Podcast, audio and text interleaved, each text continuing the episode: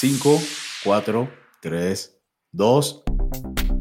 Hola a todos y bienvenidos a un nuevo episodio de Cuentos Corporativos. Somos Adolfo Álvarez y Adrián Palomares y nos sentimos muy contentos de que nos estén escuchando.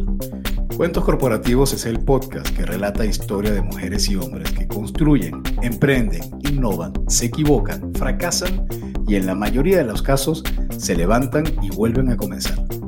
Vamos a escuchar las historias de vida de ejecutivos, emprendedores, coaches, líderes, atletas, músicos, chefs, científicos, bueno, infinidad de profesiones. Es gente excepcional, a quien retamos a contarnos sus vidas y secretos, con el fin de que podamos aprender de ellos. dicho esto, comenzaremos este nuevo episodio diciendo las palabras mágicas. Había una vez. Carlos Julio García Otati tiene una vida profesional que lo ha llevado por diferentes tipos de empresas y giros en 2016, Carlos deja Linio para fundar Kavak, la plataforma número uno en México para vender y comprar vehículos usados. Kavak se convirtió en el primer unicornio de México. Bienvenido, Carlos, a Cuentos Corporativos. Un placer tenerte con nosotros. Bienvenido, Carlos. Muchísimas gracias, un placer. ¿Cómo están?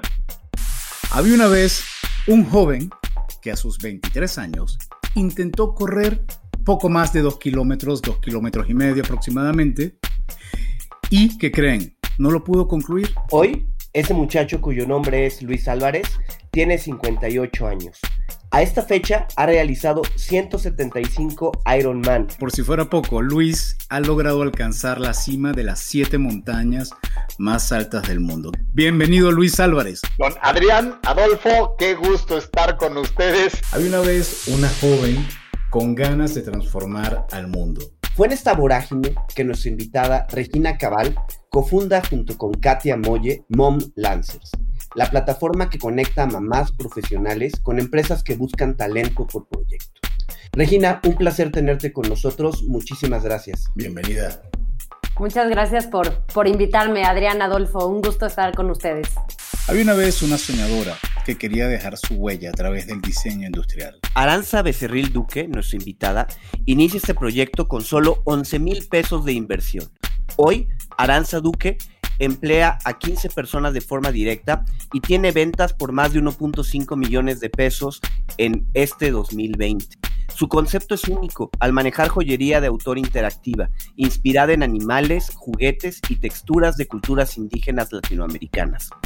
Aranza, un placer tenerte con nosotros. Bienvenida. Hola, muchísimas gracias Adrián y Adolfo por la invitación. Había una vez un niño que soñó en un país en el que no hubiera adultos. Xavier López Ancona no dejó atrás su sueño de niño. En 1997 fundó Kitsania. Al día de hoy hay 27 ciudades Kitsania en 20 países.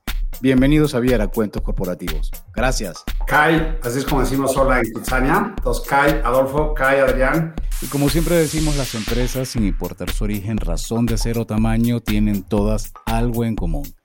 Están hechos por humanos. Y mientras más humanos tienen, más historias que contar. Y todo cuento empieza con un había una vez.